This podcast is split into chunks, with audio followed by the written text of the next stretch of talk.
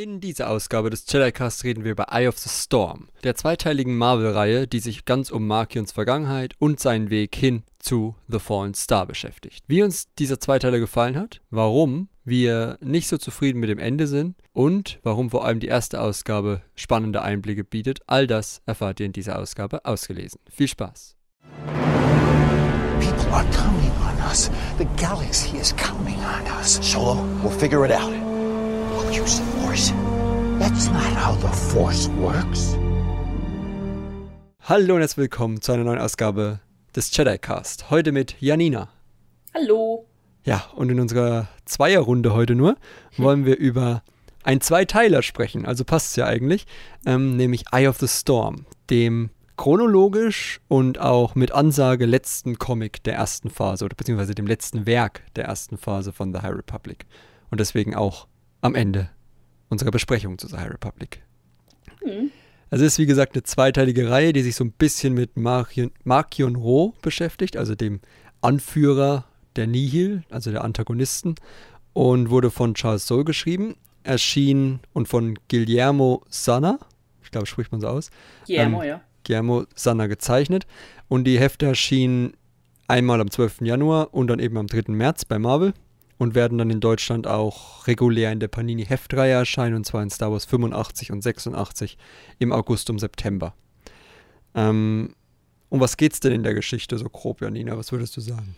Äh, ich würde sagen, wir, wir erleben gebündelt sozusagen Markion Ros ähm, Herkunft, Aufstieg und Motivation. Und das wird relativ, äh, ja, es wird halt in die Geschehnisse, die der Leser bisher, wenn er alles quasi gelesen hat, auf jeden Fall äh, wiedererkennt. Da wird das drin eingebettet. Brauchen wir die Geschichte? Also ist es so am Ende so ein Ding, wo man sagt, oh, jetzt wird hier nochmal einiges klar oder ist es eher so ein nettes Beiwerk? Ähm, vor Trail of Shadows hätte ich wahrscheinlich gesagt, ja. Nach Trail of Shadows ist es so, es wird, es wird, äh, ich sag mal, ein Teil wird halt noch bestätigt, noch, ver- noch mal klarer gemacht. Aber ja, ich muss, ich muss tatsächlich sagen, der zweite Teil hat mich nicht so abgeholt und da habe ich mich dann gefragt, war das, war der jetzt so notwendig, der Comic? Ich würde nicht sagen, er ist unbrauchbar, aber ja, so wirklich gebraucht hat es ihn, glaube ich, nicht. Es ist ein schönes, es ist ein ergänzendes, schönes Beiwerk. Okay, erfahren wir darin jetzt wirklich mehr, also über Markin Row oder? Ja, ein paar Details schon. Also es ist quasi Worldbuilding oder Characterbuilding von Markion Ro. Wir Okay. erfahren mehr zu ihm und seinen, seinen Eltern, sage ich mal, oder seinem Vater vorwiegend. Ähm, und äh, zu den Nihil als Organisation. Also wenn man da Einblicke will, lohnt sich auf jeden Fall.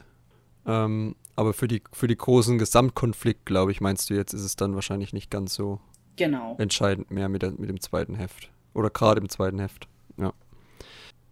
Genau, wie ist denn die Geschichte aufgebaut? Also, äh, das können wir ja schon mal sagen. Es hat, hat ein bisschen eine andere Struktur. Es arbeitet sehr stark mit der Beschreibung, also mit, mit Szenen zum Beispiel. Szene 1, 2, 3, jeden Heft. Also so abgeschlossenen kleinen Handlungsbögen. Ist auch jeweils in der Überlänge. Also die Comics sind länger als die standardmonatlichen Ausgaben. Ich glaube so 32 Seiten ne, statt 40 sogar. Zumindest Teil 1 hatte 40 Seiten. Ja, gut, mit, mit Frontcover und so immer. Also das Ja. ist ja, Comic-Seiten sind, glaube ich, 32 und äh, normales 22 oder so. Also es sind 10 Hm. Seiten mehr als ein normales Comic. Ähm, ja, wie hat dir denn der Aufbau gefallen? Also ich fand ja, kann ja mal anfangen, äh, fand schön, dass es so unterteilt war, weil man halt sehr viel unterbringen wollte in diesem Dings und gerade im ersten Comic hat man auch schön, finde ich, diesen, diesen Zeitsprung reingebracht. Also äh, ganz, ganz früher dann seine Jugend und dann nochmal zehn Jahre später quasi. Und äh, hat das schön durch diese Szenenwechsel überblendet und dann konnte man dem leichter folgen, als wenn man einfach oben links einblendet, zehn Jahre später oder so. Oder statt nur oben einzublenden, zehn Jahre später. Ging mir ähnlich. Also ich fand die Aufteilung tatsächlich, äh, das, das war eines der überzeugenden, eine, einer der überzeugenden Teile der, des Comics. Ähm, ich habe mich so ein bisschen an, an Theater erinnert. Ähm, Scene One. Ähm, the stage ist also nach dem Motto The Stage is Set und das finde ich passt auch sehr gut zu Markion, der ja damit wirklich so arbeitet eigentlich und sich da alles zurechtlegt, seine Schachfiguren und ja selbst seine eigenen Leute als nicht wirklich mehr sieht. Äh, das, das hat äh, Charles Saul sich, äh, wenn das jetzt ausschließlich von ihm stammt und nicht eine Zusammenarbeit mit Guillermo war, ähm, sehr gut überlegt. Hm. Stimmt, diese Verbindung zu Markions, sagen wir mal, theatralischem Hang. Melodramatischen. Melodramatischem habe ich noch gar nicht so gezogen, aber stimmt natürlich. Also, er hat ja, ich lese ja gerade nochmal Stand der Aufnahme jetzt äh, im Zeichen des Sturms auf Deutsch. Und da war ja auch gerade die Szene, in der die Nihil wieder von etwas überzeugen will. Also auch wieder so theatermäßig so. Mhm. Und das passt schon dann auf jeden Fall zu der Figur, dass man das auch so theatermäßig so ein bisschen einteilt. Ja. Gut, ähm, wie sieht es denn mit den Zeichnungen aus? Warst du damit zufrieden oder würdest du sagen? Ja, doch. Also ähm, die Zeichnungen haben mich durchweg überzeugt. Ähm, da ist Guillermo auch eigentlich nie fehl am Platz, finde ich. Ähm, weiß genau, welche Sachen hervorgehoben werden müssen und welche man jetzt, also wo man jetzt mal keinen allzu detaillierten Hintergrund braucht und wo man ihn aber doch wieder detailreich macht. Also mit den Zeichnungen war ich immer zufrieden in dem Comic.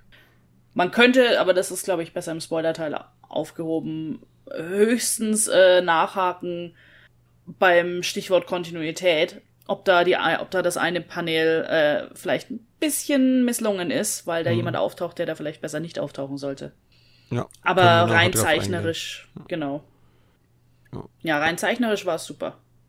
Würde ich mich eigentlich anschließen. Also die Figuren die wichtigen Figuren haben ein markantes Auftreten, gerade Marchion. Äh, Markion, ich darf ihn nicht mehr Marchion nennen. Ich habe immer ein bisschen gewechselt damals, aber offiziell heißt es ja jetzt Markion, deswegen sage ich jetzt nur noch Mark. Hm. Äh, gerade Markion und sein Vater vor allem und so, also kommt schon gut rüber. Auch äh, andere Figuren, die wir aus den Roman schon kennen, nochmal schön, oder ist, glaube ich, sogar teilweise erstmalig, ne? Mhm, ähm, ja. Gezeichnet, also so gewisse Leute, Kassaf. die auf der Gaze Electric leben. Wobei Kassaf ist als einziger etwas daneben gegangen. Ja, Kassav sieht ein bisschen seltsam aus, aber ansonsten. Aber ja, die anderen auf der Gaze Electric, die sehen wir mal. Ja. Also von daher, äh, zeichenmäßig auf jeden Fall sehr gelungen. Gut, ähm, jetzt so als Abschluss des spoilerfreien Teils noch kurz, auf was kann man sich so am meisten freuen? Also irgendeine bestimmte Figur, irgendein bestimmtes. Bestimmte, ja, gut, logisch. Sonst irgendwie so ein, so ein also mm. auch vielleicht irgend so ein Plot-Element, was jetzt so was man so umschreiben die, kann. Ich würde sagen, tatsächlich von, von, vom ersten Band noch so die, die Herkunft eigentlich von Markion. Hm. Und äh, wer jetzt, wie die Nihil quasi zu dem worden, geworden sind, was sie, als was wir sie in Licht der Jedi ähm, erleben. Ja. Also wirklich mal ein bisschen Kontext noch zu erhalten. Genau. Okay, dann würdest du eine Leseempfehlung aussprechen, wenn das dann irgendwann auf Deutsch bei Panini erscheint oder dann halt im Sammelband mit äh, Jedi's End bei Marvel? Oh, im Sam ja, im Sammelband auf jeden Fall. Ähm, wie gesagt, das ist ein nettes Beiwerk. Ich würde nicht sagen, dass es schlecht ist. Ähm, die Messlatte ist einfach bei der Hohen Republik schon hochgesetzt. Hm. Und äh, von daher fällt er halt bei mir ein bisschen ab im Vergleich zu manch anderen Comic. Aber Wer ein bisschen mehr zu Markion, zu Markion, siehst du, jetzt fange ich auch schon na, an. Na, na.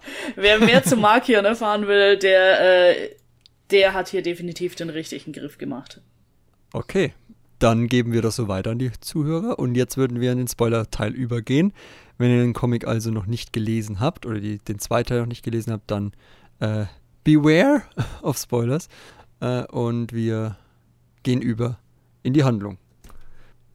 Ja, wir haben erstmal eine Seite in der äh, Marke nochmal ein bisschen triumphal guckt, nachdem Starlight Beacon gefallen ist. Ähm, ja, ja. ja, und wir sollten Angst vor ihm haben und es hat einen Grund. Und dann beginnt eben, wie gesagt, diese äh, Szenenstruktur. Und dann erfahren wir von der Spezies, den Everrainy, mhm. ähm, deren Herkunft einer Tempest World, ne, da haben wir es ja schon, wo ja dann auch die Namensgebung so ein bisschen kommt. Ja. Also da steckt sehr, sehr viel Lore äh, Worldbuilding auch drin, woher die ganze Nihil erstmal nur Symbolik und dann natürlich auch die Namen und alles kommen. Gerade das erste Panel, ne, ähm, was wir da sehen.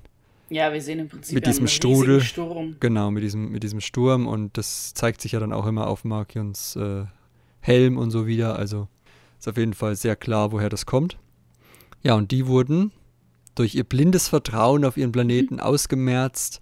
Es gab Umweltkatastrophen, viele sind gestorben, dann sind Kriege ausgebrochen, Warlords haben sie erhoben, also was man halt eigentlich die schlimmste Geschichte, die man sich vorstellen kann.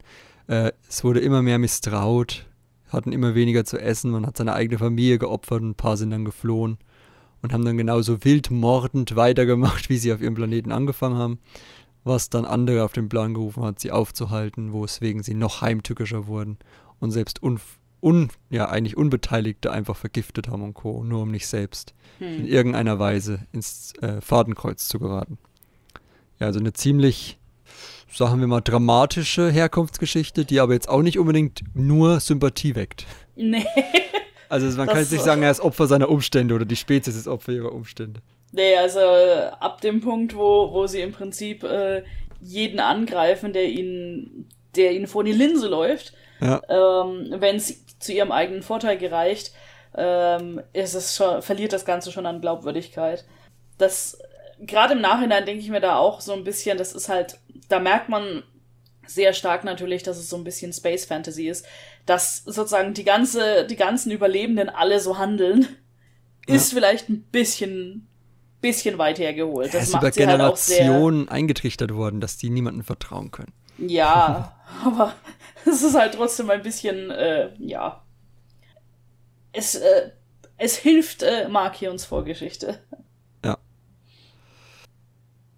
Genau. Ähm, was ich aber dann, also wir können dann gleich eigentlich, das hatten wir jetzt schon, ne? Also wie gesagt, sie töten halt dann jeden und mhm. vertrauen nur auf sich selbst und kümmern sich auch nur um sich selbst. Und dann geht es ja schon in, Szene, äh, in Szene, in Szene 2 weiter mit äh, The Lie, also die Lüge, ähm, die 20 Jahre vor den Ereignissen aus dem High Republic, also vor dem Great Disaster, spielt. Und da mhm. sehen wir tatsächlich mal ein bisschen Familie von Markion. Da ist er noch recht ja. jung. Und da sehen wir Shala, und äh, sein Vater Aska und für mich persönlich einen der größten Fehler dem ganzen, im ganzen Comic. Hm. Die Augen. Inwiefern? Markion hat auf dem ersten Mal, wo man seine Augen sieht, nicht die schwarzen Augen und oh. weder Schaller noch Aska haben schwarze Augen. Stimmt, ich dachte, das, das ist so ein Spezies-Ding bei denen. Dachte ich auch. Also zumindest die Attentäterin da vorher hatte sie auch und. oh, stimmt, ja. Ich glaube sogar auf dem, ja, auf dem Planeten haben sie auch alle schwarze Augen. Ja, das ist auch tatsächlich nur auf einer Seite. Oh, tatsächlich, das, danach Ja, ja, ich glaube, das ist tatsächlich ein Fehler. ja, das ist, da haben sie einen Fehler gemacht. Mhm. Mhm. Weil das hat mich nämlich direkt rausgebracht. Da ich dachte, wieso haben die jetzt, wieso guckt Schala jetzt so, so, so mit den Pupillen so? Das ist so richtig verwundert. Mhm. Aber ja, es war auf der einen Seite dann scheinbar nur. Ich habe jetzt auch weiter gescrollt, ja, dann ist es nicht mehr. Komisch, dass man das dann nicht korrigiert hat. Das war wohl ein bisschen zu flott. Ja. Aber bleiben wir mal beim Inhalt. äh, laut Schaller ist Markion der Auserwählte, wenn man so will. Das ist ja ein Begriff, der sehr gerne im Star Wars benutzt wird, für allerlei Sachen, die einem helfen würden. Ähm, der die Jedi dann final bekämpfen wird, weil auch mhm. sie haben scheinbar eine Vorgeschichte mit den Jedi, die wir jetzt oben noch nicht gehört haben. Genau die wahrscheinlich auch nichts mit dem Ende ihrer Welt zu tun haben, aber wahrscheinlich dann, als sie mordend und marodierend durch die Galaxis gezogen sind. Ja. Wahrscheinlich dann. Da hat das dann was mit, mit den Jedi zu tun und sie wollen Rache nehmen.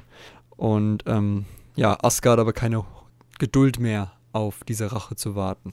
Mhm. Ja, sagt, das. Äh, mach doch mal was, Oma. Das mach klassische, äh, ich bin jetzt, ich bin an der Reihe, es dauert mir zu lang. Genau, Wobei man sich da auch ein bisschen fragt, da sie haben ja da auch noch Mari Santeca hm. äh, anwesend quasi. Schon auch da sieht sie ja schon wirklich alt aus.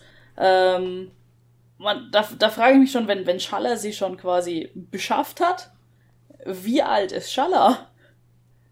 Weil, wenn ich mich recht entsinne, sollte Mari Santeca schon äh, weit, weit, weit über 100 sein. Äh, während der Geschehnisse, also 20 Jahre später dann während der des großen Desasters. Ja, ja, ja. Also das ist äh, ein bisschen viel Mathematik, die man da anwenden muss im Gehirn. Ja gut, vielleicht, also es wird ja auch, das können wir schon mal vorweggreifen, immer nicht so richtig klar, wer jetzt was gegründet hat. Mhm, das ist ja, einmal soll es Schaller sein, dann war's, dann wird plötzlich von Schallers Mutter gesprochen, dass Im sie gleichen Comic. gegründet hat. ja. Da sind, das sind so ein paar Fehler im Comic. Und in Licht der Jedi, dann war es Aska, also. Genau. Also wenn es Schallers Mutter war, die Mari beschafft hat, dann passt es ja zeitlich vielleicht wieder. Ja, dann wird es eher hinhauen, das. Ja. Hm, schwierig. Es sind halt so kleine Kontinuitätsfehler, die man auf jeden Fall mit bedenken muss. Aber Markion sagt dann, jetzt reicht's langsam, jetzt schmeiße ich die alte vom Balkon. Genau. Und In True Shakespearean Fan. wobei der gar nicht so hoch war, ne? Also, Ja, gut, aber ich sag mal so, wenn, wenn du so vier Meter runterstürzt, dann ist das auch nicht so gut. ja, gut. Und er, er, er äh, benutzt ja auch sein Messer, ne? Oder? Nein, das ist sie. Entschuldigung, das habe ich nicht mehr im Kopf. Ähm, nee, aber ich meine, es war hoch genug, dass ein Sturz eine alte Dame töten kann, würde ich sagen. Okay. ja, und dann unterhalten sich auf dem Planeten ähm, Kassak Also auch und schön äh, an dem Punkt noch, äh, um kurz einzuhaken, dass das Markion da auch äh, So mehr oder unbeeindruckt, weniger ausdruckslos zuguckt. Ja, so. Ach, die Oma ist runtergefallen. Naja. Weiter im Und Text. Mari fragt ja sogar noch, was? Was war das? Hast du es gehört? ja, hm. Er guckt halt. guckt die Oma an, guckt den Vater an und guckt wieder auf- zu- zurück zu Marie. ja. Genau, äh, auf dem Planeten streitet sich dann Pan, also der war ja schon immer ein bisschen ungeduldig, Ja. zieht sich auch bis in die Hohe Republik. Ähm, und Mark, äh, Asgar verkündet dann, dass er jetzt den Nihil anführt. Und muss sich aber natürlich erst seinen Platz verdienen, ne? weil die Mutter, Natürlich. ich finde es schön, das gibt ja dann später auch eine Spiegelung, sogar im gleichen Comic noch, wo Kassav eben genau das gleiche sagt zu, äh, zu Markion. Markion. Also er sagt ja hier zu ihm mean as hell, ne? Also er hat immer die gleichen Contracts, gute Ideen, äh, Ideas, mean as hell. Sagt er halt über Schaller zu Aska. Und genau das gleiche sagt er dann halt später äh, über Aska zu Markion nochmal. Das ist Genau. eine schöne Spiegelung. Ähm, also er bringt immer die gleichen Argumente an. Und ja, in dem Fall jetzt möchte er sich beweisen und nutzt dazu seinen Sohn. Die sollen Ja. einfach seinen Sohn töten. In einem Raumschiff. Das klingt natürlich wie gef gefundenes Fressen erstmal, ne? Mhm. Bis der Sohn dann seine Verbindung zu Mari benutzt und sehr viele Nihil-Schiffe ausschaltet. Sogar mehr als sein Vati will. Ja. Das, da, da hat halt, da haben, hat Charles äh, Soule schon sehr gut eingebaut, dass ähm, Markion auch selber schon sehr früh diesen, dieses anti-autoritäre Verhalten an den Tag legt. Ja, und dass ihm die Nihil gar nicht so wichtig sind, Ja. wie man vielleicht glauben möchte. Ja. Aber ja, äh, das war, war, war jetzt Mari eigentlich in dem Schiff mit drin? Nee. Nee, nee, Nee, die, nee. die hat ihn nur gesteuert, ja. genau, die Ja. hat nur die, die Path Engine, die Pfadmaschine da geleitet. Genau, die hatten die Nihil ja noch gar nicht, ne? Genau. Ja, Das das, ja sieht man ja Askars, visuell. äh, das ist ja dieses grüne, diese grüne Genau, und Antrieb Aska da. sagt, dass er ihn das quasi bringt. Hm. Und das soll ja im Prinzip, soll das ja die neue Partnerschaft sein. Da, da erfahren wir tatsächlich, wie es überhaupt dazu kommt, dass das Auge ähm, so eine äh, gute Position innerhalb der Nihil hat und so abseits steht. Weil durch Aska als Auge der Nihil ähm, tatsächlich die Pfadmaschinen überhaupt erst zu den Nihil kamen. Ja, was ich dann halt nicht verstehe, ist, warum die Nihil vorher schon so an der Roh-Familie hangen, wenn ich will. Also, also an Ja. Schaller oder so.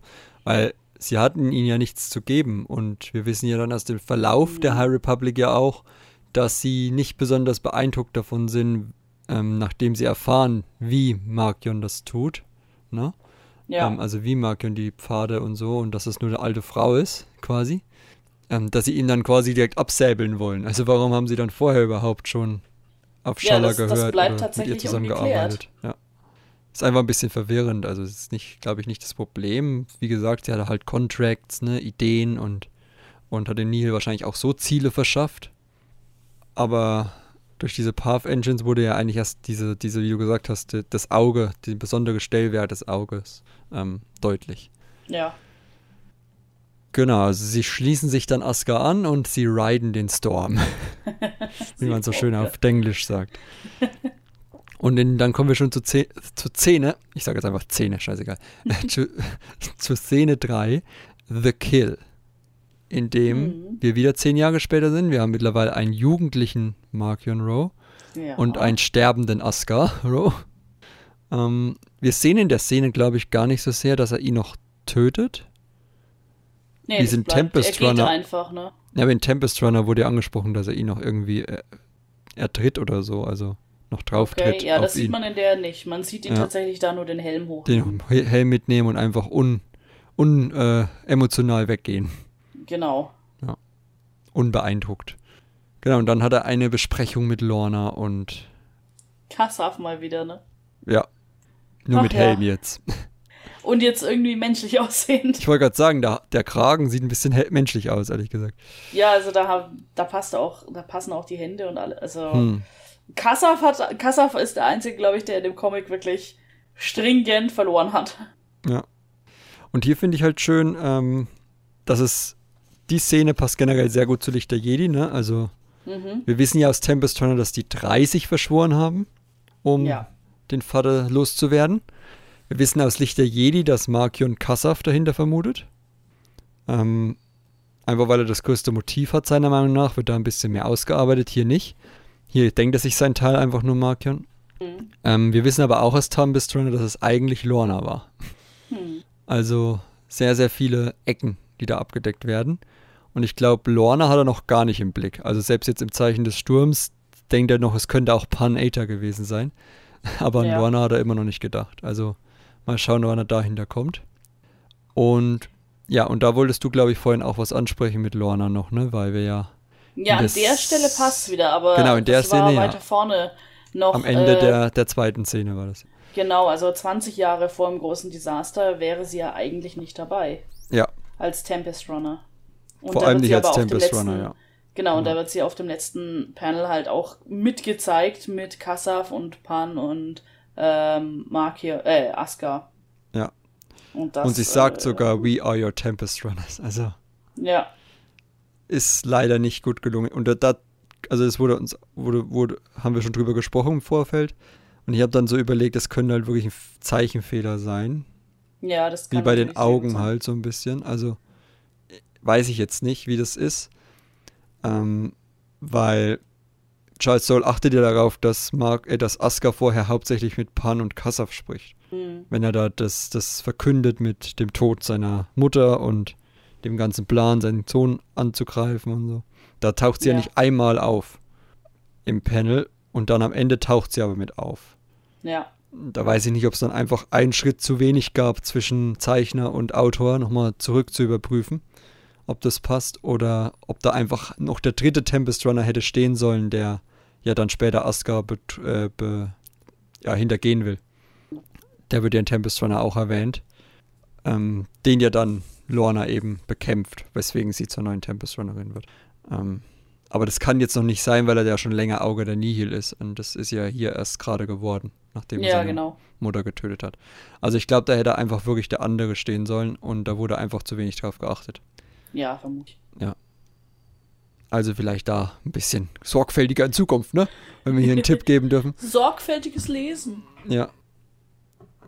Genau, und dann wird sich, dann schwingt sich äh, Markion zum Auge auf, zum Mhm. neuen, und hat eine Vision oder ein, ein Ziel. Und es sieht sehr nach Blutbad an den Jedi aus. Oh ja. Das ist die letzte Oh, Doppelseite quasi. Ja. Sehr viele tote Jedi in einem roten. Und die Kanzlerin ganz vorne rechts. Natürlich. Lina so. Wobei das auch wieder so ein bisschen äh, ist, weil zehn Jahre, ne, also Ja. ist demokratisch das ist halt- gewählt, so lange war die noch nicht im Amt, glaube ich. Also die war da noch nicht halt- im Amt. Ja, das ist da halt mehr, ich sag mal, für den, für den Leser, glaube ich, Hm. als Hinweis gedacht, als dass es wirklich äh, jetzt unbedingt logisch ist. Alles klar. Dann haben wir eigentlich Heft 1 schon abgeschlossen. Ähm, was sagst du so insgesamt zu Heft 1? Also wie gesagt, das war ja, glaube ich, dein Lieblingsheft, ne? Also höher Ja, auf jeden den Fall als beiden- das zweite. Ja. Ja, definitiv. Also auch ab, abzüglich dieser, dieser Kontinuitätsprobleme, die mir tatsächlich beim ersten Lesen nicht aufgefallen sind. Nee, mir auch nicht. Ich habe Ähm. ja, ich hab ja Lorna halt einfach nicht beachtet, dass die damit steht in dem einen Panel. Ja, und ich habe auch äh, tatsächlich äh, dieses, diesen einen Austausch zwischen, zwischen Schaller und Aska nicht, nicht genau genug gelesen, sodass es mir nicht, nicht aufgefallen ist. Hm. Aber trotzdem, ähm, ich fand tatsächlich sehr interessant, dass endlich mal geklärt wird, woher kommt denn überhaupt diese Sturm-Allegorie für die Nihil und sozusagen, dass wir visuell mal miterleben, wie die, wie Markion zum Auge geworden ist. Weil man kennt so die groben Ecksachen und es sind, es sind ja eigentlich auch nur die groben Eckteile, die angesprochen werden. Aber gerade der Zwischenschritt zwischen Shala und Aska, der hat halt noch gefehlt und die ganze Speziesherkunft. Das fand ich, das war für mich das Highlight. Hm. Ähm, tatsächlich so die, der, der, die, der Rahmen sozusagen war es nicht mal so sehr, weil ähm, Fallen Star war ja schon draußen. Von daher war das für mich mehr oder weniger nur ein, ein Rückgriff, ein schneller Ab. Wir setzen also mit dem Rahmen genau bei Fallen Star ein, weil er, weil wir genau die gleiche Szene wieder sehen, von der wir schon im Epilog gelesen haben. Ja.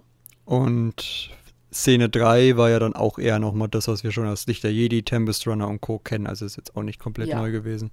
Das heißt, die ersten beiden Szenen waren schon die gehaltvollsten, sagen wir mal so. Ja, definitiv. Alright, dann schleunigst zu Heft 2.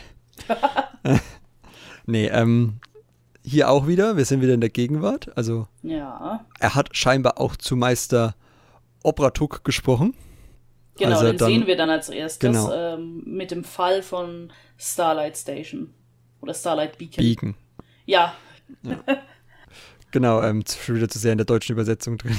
Ja, glaub mir, du wirst nochmal auf Beacon treffen. Auch in der deutschen Übersetzung. Ja, ja, ich bin ja gerade dabei beim Lesen. Das heißt, jetzt kommt komischerweise wieder Beacon und nicht mehr Station. Aber gut, anderes Thema. Ähm, genau, er sieht dann den Fall von Starlight und kann es gar nicht glauben. Und äh, Markion genießt es sichtlich, ihn leiden zu sehen. Ja. Und dann beginnt wieder diese Szenenversion und wir sind tatsächlich Immer noch in der Gegenwart eigentlich. immer noch da, genau. Und zwar Ja. am spätesten eigentlich jetzt, ne? Also, das ist jetzt Genau, wirklich das, wir- wir das Ende, den- Ende.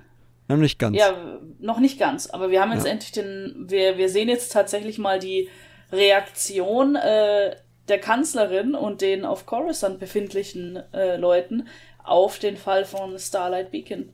Was, Genau. was ich sehr schön fand und was für mich auch so eine sehr, ähm, sehr schöne Allegorie war, finde ich, auf die Realität. Ähm, also wir haben sowohl einige Leute vom Jedi-Rat anwesend, wir haben ähm, natürlich ähm, Nore, nee, wie heißt der? Ähm, Senator, Senator. Noor, Noor oder so von Serrano. Genau, äh, der ja sowieso immer die Kanzlerin kritisiert, wo es nur geht.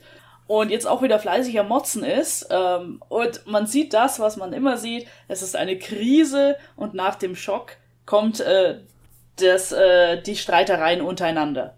Ja. Dass man, wie kommt es, wie kann es dazu kommen und wer ist jetzt schuld dran und ähm, überhaupt. Und das, das fand ich war super dargestellt, ähm, weil es, spie es spiegelt das echte Leben sehr gut wider, finde ich. Ja. Ähm, was ich nur ein bisschen, also ich fand es auch sehr, sehr schön und dass man ähm, das auf jeden Fall dann auch so politisch ein bisschen einordnen versucht. Logischerweise ist es dann irgendwie eine, so eine Sondersitzung im Senatsbüro, äh, im, Sena im Kanzlerinnenbüro gibt. Was ich nur ein bisschen schwierig wieder fand, ist, Starlight Beacon ist halt nun mal jetzt kein Geheimnis, wahrscheinlich, dass Ja. es abgestürzt ist. Jeder hat in der Galaxis diese Nachricht gehört. Ich würde gern mal endlich mal eine Senatsanhörung oder irgendwas sehen. Also diese Oh, Streitigkeit auf größerer Bühne. Immer nur Kanzlerin und zwei Senatoren, die um sie rumstehen und sich ein bisschen aufführen, Mhm. ist halt nicht so dem Scope diese, dieses Ausmaßes, also di- dieser Bedrohung mittlerweile mehr gemessen äh, oder angemessen.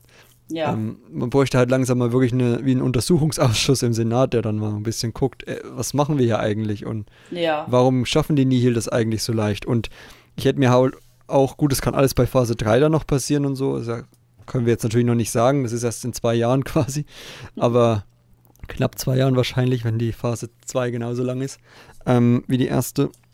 Aber dass man auch wieder was von Tia Tun zum Beispiel hört oder so. Also, Ja. dass gerade die wieder ihre Ambitionen ein bisschen vorbringen jetzt mit diesen neuen Argumenten. Den habe ich da auch ver vermisst, weil ich musste mich erst wieder daran erinnern, dass äh, Senator Noor und Tia Tun verschiedene Leute sind. Ich dachte mir so, hey, war der nicht Solistana? Und dann fiel mir auf, oh shit, nein, das ist ein anderer Senator. Ja. Weil er hat halt die ähnlichen Argumente, also er hat eine ähnliche äh, Position ja wie, wie Tia Tun. Zumindest jetzt in dem Comic gezeigt hier.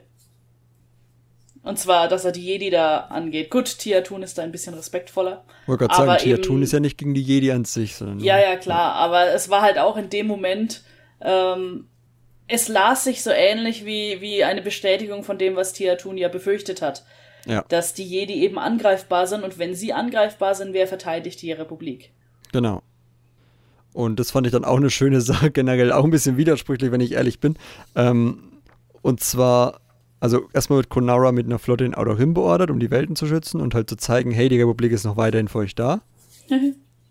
und Sollte der nicht eigentlich auf. Ach nee. Nee, passt schon. auch. Der ist an richtiger Ort und Stelle. Nee, Ja. ich habe ihn gerade verwechselt. Und äh, Norel, Co- Norel Co., also der, der Berater von, von ähm, Kanzlerin So, wird damit beauftragt, Markion zu finden und ihn der Gerechtigkeit zuzuführen. Überraschung. Äh, und witzig finde ich halt, die Jedi sagen, wir werden den Outer Rim weiter verteidigen. Egal, Ja. ob jetzt Starlight Beacon da ist oder nicht. Und eine Seite später erklärt der Großmeister erstmal, dass alle zurück zum Jedi-Tempel beordert wurden, weil wir gerade noch mal ein bisschen Probleme haben, herauszufinden, was unsere Leute da an der Front tötet. Also ja. Ein bisschen widersprüchlich in seiner Argumentation, sagt der Motto, ja, wir werden weiterhin den Outer Rim beschützen, aber erst, wenn wir herausgefunden haben, was da eigentlich los ist. Genau. Ich meine, ich kann es verstehen, aber man sollte man vorher vielleicht nicht gleich sagen, wir beschützen den Outer Rim weiter, wenn es gar nicht so leicht ist oder es stimmt. Ja. Genau, und sie wissen halt nicht, woher der, woher Rose, Rose diese Wesen hat und wie die Jedi genau dadurch beeinflusst werden. Es wird auch mal ganz kurz ähm, die Nachforschungen von Emery Keftor erwähnt. Ja. Witzig, dass da nicht Sian Holt mit erwähnt wird, aber gut. Zumal äh, Sian Holt ja eigentlich diejenige ist, die von Kanzlerin So damit hingeschickt wurde. Aber deswegen erwähnt die Kanzlerin trotzdem nur Emmerich. Ähm, ja, aber so viel haben sie da wahrscheinlich auch noch nicht rausgefunden von deren Nachforschungen, was so ein bisschen meine Befürchtung hinsichtlich Trail of Shadows bestätigt, Mhm. dass das gar nicht so sinnvoll gewesen ist oder gar nicht so viel ähm, Sinn gehabt hat, was die da herausgefunden haben. Aber gut, werden wir auf jeden Fall noch früh genug mitkriegen. Ja. In Phase 3. Also nicht früh genug, sondern ziemlich spät eigentlich. Aber gut, warten wir ab. Genau, wir müssen ja erfahren, woher Ro plötzlich hat, äh, die ganzen Leveler hat, weil wir wissen ja, dass er in Rising Storm nur einen hatte, Mhm. den er ja da aus dem Eis geholt hat. Der Gleichmacher heißt er auf Deutsch übrigens. Oh Gott, Ähm, nein. Doch. Und Puh, okay. Ähm, und jetzt hatten wir in, in Phase 3 plötzlich mehrere davon und da muss er ja irgendwo hergekriegt haben. Ja. Und da macht er sich mit seiner Gruppe fanatischer Sy Sympathisanten auf den Weg und besorgt sie. Ist wieder so ein Klassenausflug, nur gone wrong.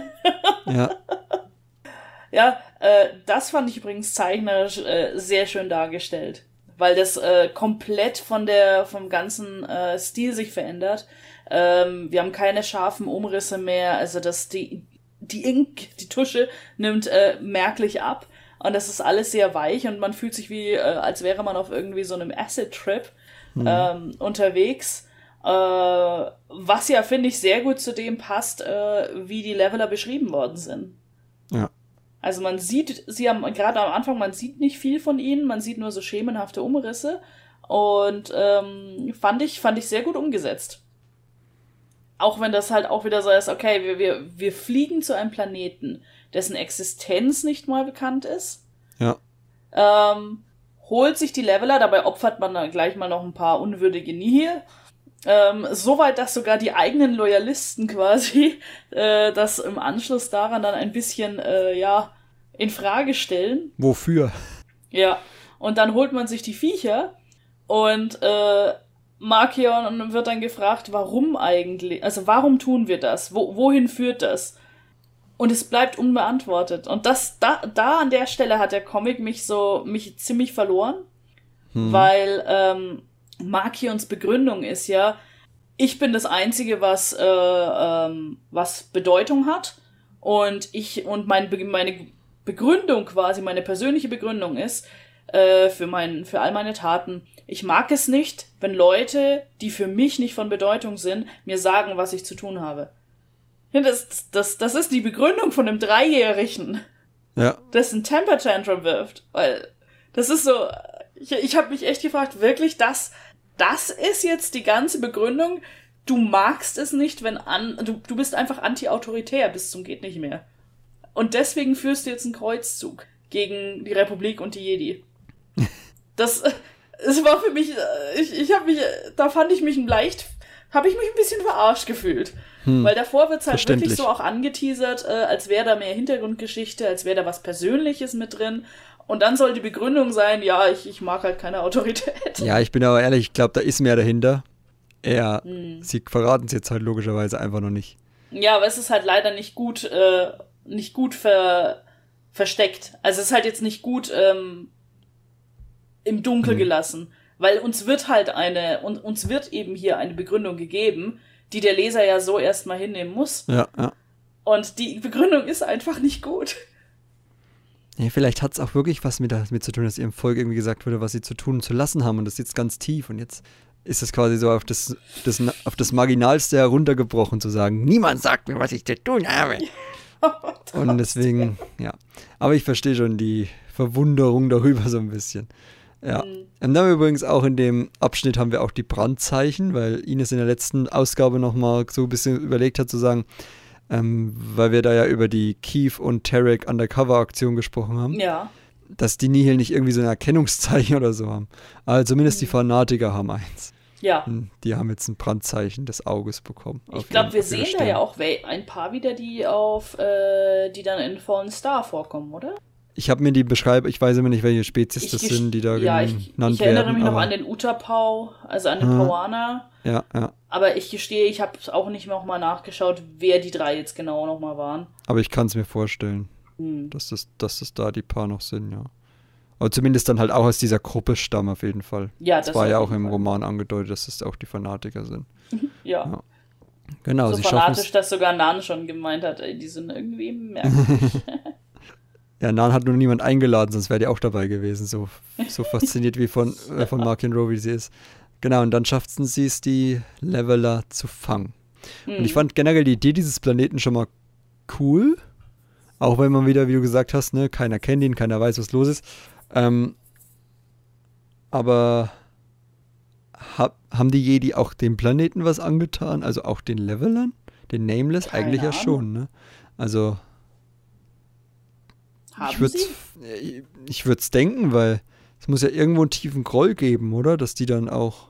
Ja, gut, es gibt, ich meine, es gibt ja immer Wesen, die, äh, die, ähm, äh, oh Gott, wie sage ich das denn?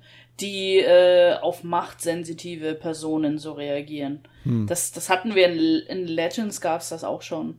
Ähm, mit den Wo Bornskris oder so. Aber auf jeden Fall gab es da auch ähm, Raubtiere, die speziell machtsensitive Personen jagen und davon angezogen werden quasi. Hm. Das gab's schon. Ähm, die Frage, die interessante Frage wäre jetzt, reagieren die Leveler auf die helle Seite vor allem oder würden sie auch auf die dunkle Seite reagieren? So, also würden sie jetzt auch zum Beispiel einen Sith jagen? Hm.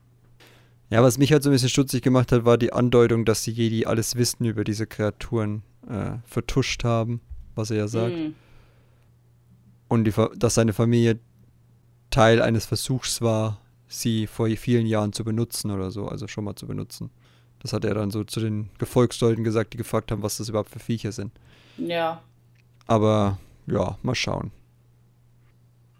Was ich so auch spannend fand, ist, ich glaube, in Rising Storm wird erwähnt, dass auch die Leveler quasi gezwungen werden von Markion. Also, ne, durch diesen Stab und so. Also, ja, da würde ich ja auch, auch gern wissen, wo er den Stab noch hat. Ja, die hat, den hat, das hat er ja aus den Adventures, glaube ich. Ach, ja, stimmt. Rantanum ja, stimmt, das war so. ja das Ding. Ja.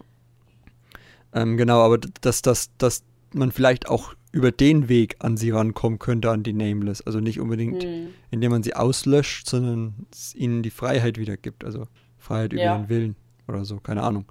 Vielleicht könnte Jedi darüber ja dann Zugang gewinnen in Phase 3. Mal schauen. Hm. Gut, und dann The Triumph. Jetzt sind wir beim spätesten Punkt. ja. Wobei es kann auch parallel zur Senatsbesprechung sein, weiß man ja nicht. Ja, nicht ganz, weil ihr die Seats ja, schon Ja, es kommt noch was, sehen. kommt noch was. Ja. Genau, No ja, Space, da, The Great Hall Da kam, Fire, ja. gut, wir haben halt eine kleine Feier, keine Feier mhm. ohne Geier, ne? ähm, Markion äh, freut sich und es ist halt, es ist halt wirklich wie auf so einer Theaterbühne, ne? Schon, schon sein, sein Monolog, den er da hält, das ist halt wirklich sehr schön gestelzt, sehr schön äh, pathetisch zum Mitreißen. Ähm, und dann kommt er aber plötzlich mit einer neuen, mit einer neuen, ja, Techno-Waffe, die er da gesät hat, der, der Storm Seed. Ich weiß nicht, kam, der schon, kam das schon mal vor? Nee. Ähm, was das, ich noch kurz vorher erwähnen so will, ähm, okay. ist nur das eine Panel, wo, wo du gerade nämlich von dieser theatralischen Darstellung sprichst, in dem sein Gefolgs, seine Gefolgsperson so schief guckt, als er gefragt hat. Ich wurde gefragt, warum wir das alles machen. Wo er dann so rüber guckt, so nach dem Motto, ja, ich habe gefragt Und schön, Ja. dass du es jetzt endlich erklärst. Und da gibt er ja zumindest eine bisschen andere Begründung. Ja gut, aber da muss man halt auch wieder sagen, er gibt diese, er gibt diese Antwort. Das ist ja sozusagen seine öffentliche Antwort. Ja, Freedom. Ja. Quasi die typische Anarchiebegründung, die er schon in Licht der Jedi hatte. Dass die Jedi Mhm. uns nicht zu sagen haben oder die Republik hier keinen Einfluss haben soll, weil wir leben wollen, wie wir wollen. Genau, aber jetzt zu den Storm Seeds, die irgendwie aussehen wie ein Virus. Äh, Ja. von ihren, Halt kleine, kleine, kleine Bomben, im Prinzip Ja. Minen halt. Mhm. Ähm, die auf Forschung von der Gravity Heart basieren und Chansey Yarrow. Ja. Also auch schöne Verknüpfung hier wieder. Und die quasi genau das tun. Schiffe aus dem Hyperraum reisen und gleich noch zerstören. Ja gut, es ist halt im Prinzip ein Minenfeld gelegt, ne? Hm. Das würde ich sagen, ist so die grundsätzliche Idee. Aber das war ein bisschen. Ich fand, ich, das fand ich ein bisschen schade. Man entledigt sich quasi der, einem Teil von der, von der republikanischen Flotte einfach mal so schnell. Mir nichts, dir nichts. Und ähm, das wird auf paar Comic-Seiten abgehandelt und war es damit auch schon. Ja, für mich war es Ähm, ein bisschen too much. Ja, genau, weil ich dachte mir, eigentlich soll's doch jetzt. Ich dachte mir jetzt, wir, wir sehen, es ist cool, dass wir die, die Seite von Lina So sehen und im Senat ein bisschen, aber das war ja eigentlich nur um ein bisschen Kontext zu geben, äh, wie weit sozusagen die Ermittlungen auf der Seite stehen und wie machtlos sie sind und überhaupt, dass wir mal eine Reaktion auf Markions Auftreten sehen, das erste Mal. Hm. Ähm, aber dass wir jetzt quasi nochmal dezidiert jetzt einen Versuch sehen müssen, dass die Flotte da eingreift und dann schnell dezimiert wird, also wirklich abgekanzelt wird, das, das war mir auch zu viel, weil ich dachte mir, es geht ja um Markion eigentlich. Ich möchte jetzt mehr zu ihm und jetzt weniger äh, sehen, okay, da wird eine große Flotte zerstört. Ja, vor allem, es ist halt auch, also ich kann mir vorstellen, dass das dann auch ein bisschen im Intro von Phase 2 nochmal ausgebaut wird. Äh, Phase 3. Hm. Aber es ist halt auch wieder so eine super Geheimwaffe, irgendwie so eine, so eine Massenvernichtungswaffe, wenn man sich gerade dieses Panel anguckt, wo die ganzen Schiffe abstürzen. Ja, also, ja, vor allem, ich meine, jetzt werden sie da erstmal natürlich äh, niemand mehr hinschicken, aber die ganze erste. Ähm, Ja, vor allem, ich meine, äh, er redet da äh, im nächsten Panel, dann ist es ähm, Quo, der davon redet, sie haben zehn Sektoren, dadurch äh, können sie nicht mehr erreichen. Und ich meine, Sektoren, das ist halt eine. Wie, wie viele Stormseeds hatten die? dass die, dass die so eine Menge an Sektoren quasi abschirmen können. ja. Das fand ich, das fand ich so ein bisschen, ja. Sehr schön dafür war der Verweis, dass äh, der Santeca-Clan äh, sich das anschauen wird, indem sie Kevin Tar schicken. Ja. Das fand ich echt schön. Also der kleine Kevin Tar von äh, Hetzal Prime, unser Technikgenie, ist tatsächlich äh, jetzt etwas enger mit den Santecas verbandelt und arbeitet mit ihnen. Na, der hat ein Jobangebot bekommen, das wurde ja damals schon erwähnt. Und, Genau, ja. genau. Und jetzt erfahren wir tatsächlich, er hat es auch angenommen und arbeitet für sie. Das fand ich schön. Ja, wieder einer, der in die Privatwirtschaft gewechselt ist. Nee, das nicht, aber es war halt eine schöne, nette Verbindung von, Ja, schon klar. Ja, Kevin Tar war mir sympathisch. Die, Ja, die Santekas sind es größtenteils nicht. Ja. Ja, und kan Kanzlerin So kann dann eigentlich auch nicht mehr viel machen, als wütend Gucken. in die Kamera gucken und sagen, wir sehen uns in Phase 3. Das ja. ist dem Motto. Ich wüsste jetzt gern, ist Admiral Kronara damit äh, auch definitiv abserviert? Oder? Ich glaube, das hätte man gezeigt. Das war ja ein anderer Admiral, der auf der Ja. Brücke stand mit dem Bart. Naja, gut, wenn man sagt zehn Sektoren, ne? Und da soll.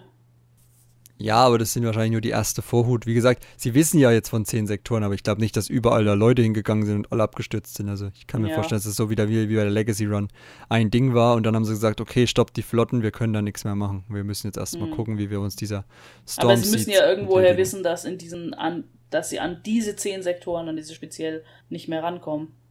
Hm. Das ist halt ein bisschen sehr vage. Ja, vielleicht haben sie gescannt oder vielleicht haben die Nihil sogar noch ein, ne, ein Pamphlet rausgebracht oder ein, noch, noch, noch irgendwie halt auf jeden Fall gesagt, hier, das sind jetzt unsere Kein Sektoren, Zugang. kein Zugang für euch, ja. Genau, und dann äh, in den, d- mein, meine Lieblingsseite ist eigentlich Scene 4, The End, in which things end. das ist wirklich ein sehr schönes Coverbild. Äh, sehr aussagekräftig vor allem. Wo wir halt einfach noch sehen, dass Meister Obratuk dann von einem Leveler zu Staub verwandelt wird. Ja. Und Markion zufrieden guckt, er dass sie jetzt happy. alle Angst haben vor ihm. Aber auch da, es ist halt. ja, also ich, ich weiß, man möchte das gerne wahrscheinlich in Phase 3 ausbauen, aber äh, wie, äh, wie, wie Obratuk überhaupt in die Gefangenschaft geraten ist und wo ist eigentlich, was ist eigentlich mit Fasala? Weil das wäre ja auch, ich meine, gut, vielleicht leiten sie damit dann auch wieder ein, dass wir sehen, wie Fasala darauf reagiert, dass sein Meister hier äh, stirbt oder ehemaliger Meister dann. Das ist schon, ja.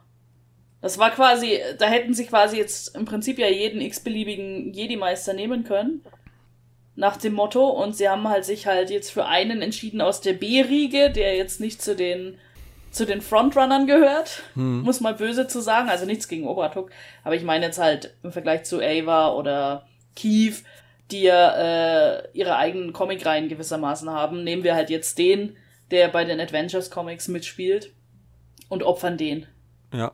Naja, ich weiß auch nicht, Fasalas Schicksal ist ja sowieso noch offen über die Phase hinaus. Ähm, ja. Von daher. Ja, bei dem habe ich überhaupt keine Ahnung, wo er überhaupt als ja, genau. war, außer Corell, äh, außer die, die Jagd nach Kriegs. Und ja. seitdem habe ich einfach nichts von ihm gehört. Vielleicht ist er ja auch in Gefangenschaft. Hm. Von Mark. Ja, aber er war nicht mit Obratuk unterwegs. Vielleicht ist er dann spontan mit Obratuk unterwegs. Nein. Ja, mal schauen. Aber ja, es wird auf jeden Fall noch spannend. Wir wissen ja auch von vielen ja. Leuten nicht, ob sie auf Starlight waren, was was ihnen geworden ist. Gerade so wichtige Figuren wie Vern und Co. Genau. Hatten wir schon oft in dem Podcast jetzt gerade eben, als wir das alles besprochen haben, die ganzen letzten Ausgaben, dass wir halt sehr, sehr problematisch finden, dass so viele Schicksale offen gelassen werden, weil ein das in zwei ähm, Jahren nicht mehr so wichtig ist, glaube ich. Ja. Also was damit, also wenn man das von ein oder zwei Figuren offen lässt, schön und gut, aber wenn man so von so vielen offen lässt, ist nach zwei Jahren einfach die Luft raus, dass man sich um jeden von denen Sorgen macht oder gespannt ist. Dann hat man vielleicht ja. noch Interesse man an. Man verliert dann halt auch einfach den Anschluss dran, finde ja. ich. Genau. Naja. Ähm, Lieblingspanel. Oh Gott, Lieblingspanel. Uff. Uff, uff, uff. Also eines, oh Gott, ich habe gerade gesehen, im letzten Panel passen seine Augen auch schon wieder nicht. Ähm, eines meiner Lieblingspanel war, war definitiv, das klingt jetzt blöd, aber äh, Asgars Tod. Hm. Weil das einfach zeichnerisch fand ich, war das so super in, in Szene gesetzt. Das Auge dahinter, die Zeichnung. Äh, der Helm auch schon neben ihm, den sich dann äh, Markion greift. Also das war auf jeden Fall eine meiner, eines meiner Lieblingspaneele. Und jetzt muss ich schnell mal durch, durchwischen äh, hier. Ähm, beeindruckend war auch, finde ich, ähm, das erste Bild von Everon, dem Planeten, um mal zu sehen, wie, wie stürmisch das da ist. Hm. Und ansonsten, äh, zeichnerisch hatte da dafür auch der, auch der zweite Comic viel zu bieten. Also nach wie vor, wie sie auf die Leveler stoßen, fand ich einfach, ja, gen genial, genial, äh, skurril. Ja, wegen dieser Weichzeichnung. Ja, ich habe mich echt gefragt, so wie, das ist wie so eine Traumwelt wirkt das so ein bisschen. Ja. Ja, sie mir, mir, mir, mir hat so als Doppelseite gefallen den Anflug auf dem Planeten, weil es so, mhm. so, so turbulent aussah und so durcheinander war alles. Also so muss man wirklich als Doppelseite lesen und nicht so als Nacheinanderseite, damit es mhm. richtig wirkt. Ja, der Tod von Aska natürlich auch ganz weit oben. Ähm, die Flugkunst von ihm vielleicht noch so ein bisschen. War auch nicht schlecht gemacht. Also von, von Markion. Ähm, ja, aber ansonsten die Stürme auf Everin, äh, auf, auf, auf äh, Everon, Everon, ja. Ja. Ich mag immer, das ist so ein bisschen meine persönliche Geschichte, ich mag immer so diese äh, Comics nicht, wo so viel in diesen Erklärkästen erzählt wird. Ja. Und nicht so von den Figuren gesprochen wird. Aber das ist nur so eine persönliche Vorliebe, das ändert ja nichts an den, an den äh, Artworks, aber ja. Ja. Okay. Fehler in der Matrix habe ich noch aufgeschrieben. Ach so, genau. Äh, wer hat jetzt die Nihil gegründet? Genau, Shala, Shalas Mutter und was ist mit Luana? Genau, das hatten wir alles. Dann kommen wir zum Fazit. Hat hm. sich die Überlänge ausgezahlt oder hätte man da vielleicht noch ein bisschen mehr machen sollen? Mehrere Ausgaben, eine Mini-Reihe? Oder reichen die zwei ja, Ausgaben in Überlänge? Das, ich sag mal so, für das, was wir bekommen haben, reichen die zwei Ausgaben, weil wenn sie uns nicht mehr verraten wollen, und das ist ja relativ deutlich, wir kriegen einfach äh, nicht gesagt, was jetzt genau mit den Jedi und äh, den Ros abgelaufen ist. Wir kriegen nicht genau gesagt, ähm, woher die Leveler, also was zwischen den Leveler und den Jedi lief. Wir kriegen auch nicht gesagt, was wie Meister Obratuk da gelandet ist und und so weiter und so fort. Und wenn sie uns das nicht sagen wollen, dann hätte auch mehr, mehr hätten auch mehr Comic-Seiten einfach nicht viel gebracht. Und von daher denke ich, reicht die Länge voll aus. Ähm, es hatte halt mit der, mit der Flotte zum Beispiel ein Element, das ein bisschen zu über, zu informat, ja, zu voll von unnötigem Beiwerk war jetzt. Also den Flottenangriff da oder die Zerstörung der Outreach-Flotte, die hätte es nicht gebraucht. Ich glaube tatsächlich, jetzt wo du es so erwähnst, man wollte, glaube ich, wirklich verhindern, dass Phase 2 startet wie Phase, äh, Phase 3 startet wie Phase 1. Hm. Mit diesem Legacy Run Unglück, dass man sagt, oh, jetzt stürzen plötzlich die ganzen Schiffe ab von der Flotte. Ja, es könnte natürlich Und keiner sein. weiß warum. Und deswegen haben sie es jetzt gleich einfach noch am Ende reingepackt und gesagt, das sind die Storm Seeds und wer das nicht weiß, der hat halt Pech, wenn Phase 3 beginnt. es ist einfach Status Quo jetzt, regt euch nicht auf. Ja. Das könnte vielleicht noch sein, nicht, dass dann die Leute denken, oh, jetzt geht es schon wieder so los, jetzt fallen ja schon wieder Schiffe aus und ich darf hier nicht mehr hinfliegen mit Hyperraum. Ja. ja, stimmt, das ist natürlich eine sehr, das ist ja jetzt natürlich wieder eine Spiegelung für, für den Anfang des hm. ganzen Verlagsprogramms. Gut, diesmal weiß man ja offensichtlich, welche Sektoren, von daher ist es nicht ganz so, dass man alles abriegeln muss, aber naja. Ja, und man weiß ja schon, dass es die hier sind. Ja. Genau, und jetzt so als Ganzes würdest du sagen, das ist eigentlich ein guter Abschluss für die erste Phase? Also abgesehen jetzt von den Storm Seeds, also dass man jetzt nochmal das irgendwie nachgeliefert hat zu Fallen Star? Äh, nee, nee, tatsächlich. Nee, ich fand, ähm, wie äh, die Adventure Comics äh, und auch äh, der Marvel Comic das beendet haben, besser. Oder auch Midnight Horizon, wenn man von, wenn man alle Medien mit einbezieht. Die fand ich da sehr viel besser. Weil das hier endet jetzt im Prinzip äh, in medias res, würde ich sagen. Weil wir haben eine neue, ein neues Problem aufgemacht mit diesen.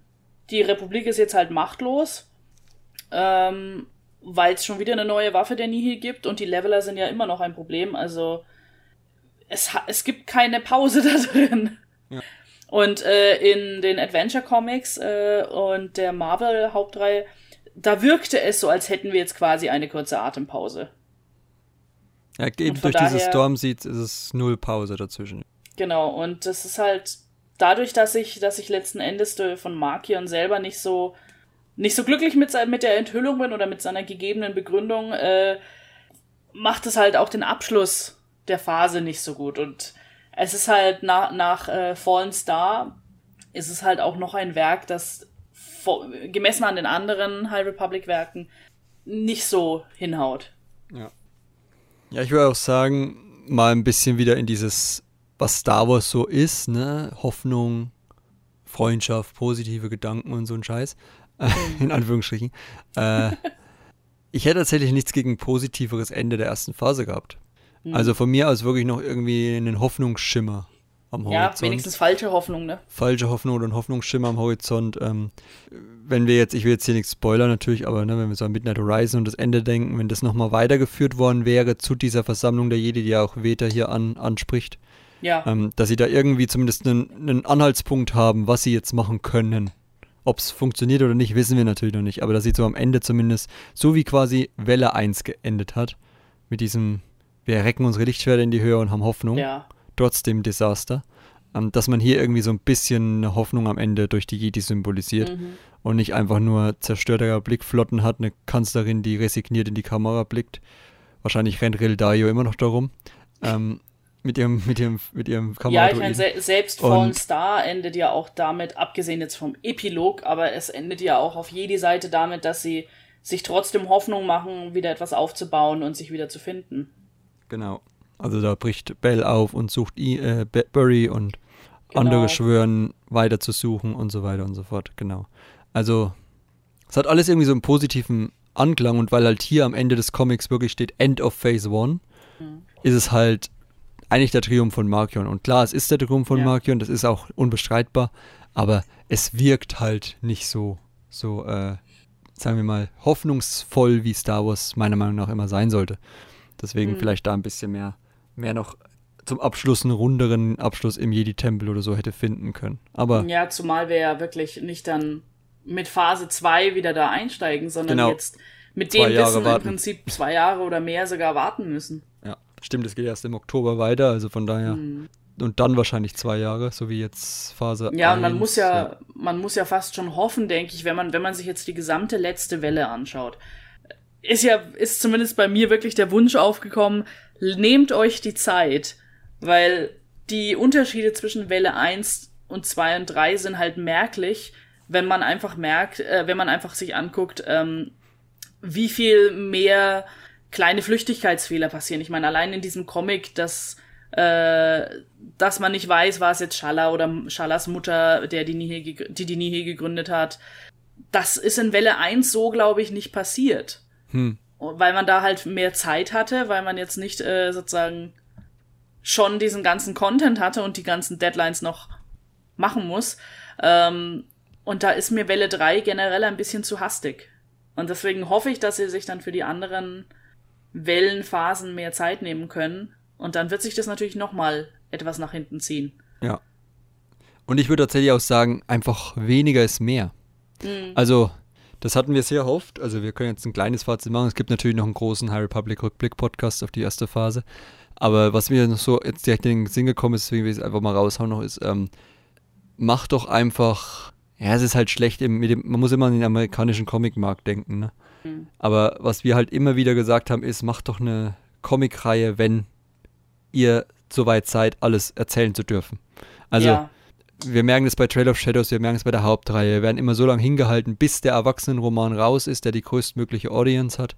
Und mhm. dann kommen darin dann nachfolgend in den Ausgaben die wichtigen Enthüllungen. Und die drei Ausgaben vorher waren nur Hinhalten oder so. Mach doch einfach ja. einen Sammelband direkt, also wie eine Graphic Novel, wenn das, wenn das Ding raus ist und das passt dann, das schließt dann direkt an den Roman an und kann dann auch was Sinnvolles in allen, auf allen Seiten quasi beitragen und nicht nur die letzten zwei von fünf Ausgaben oder so. Das wäre so mhm. mein Wunsch einfach, dass man nicht so sehr auf dieses Monatliche geht auch wenn es gar keinen Sinn macht. Oder halt monatlich macht, aber halt erst anfängt, wenn das, worauf man Bezug nimmt, vorbei ist. Aber da hat man bis jetzt immer das Problem gehabt, dass dann schon die zweite Phase oder die dritte, äh, die zweite Welle oder dritte Welle begonnen hat, weil ja dann, da ist man da wieder ins Hintertreffen geraten. Deswegen ja. sage ich, das alles so ein bisschen zu sehr nah beieinander getaktet und dann lieber eine Comicreihe weniger und dafür mhm. fokussierter irgendwie ein bisschen und mit, mit mehr Inhalt.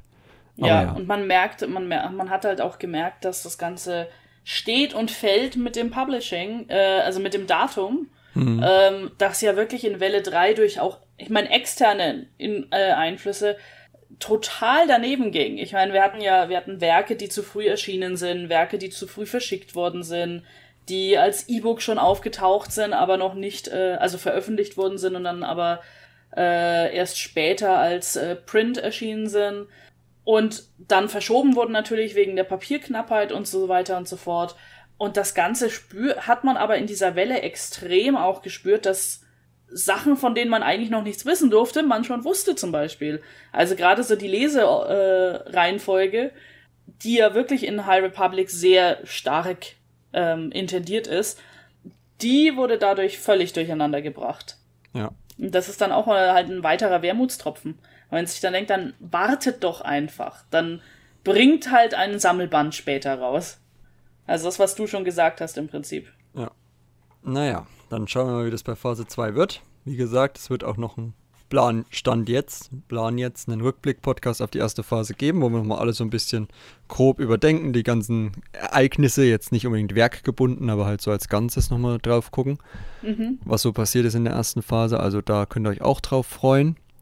Und ja, ansonsten würde ich sagen, vielen Dank fürs Zuhören.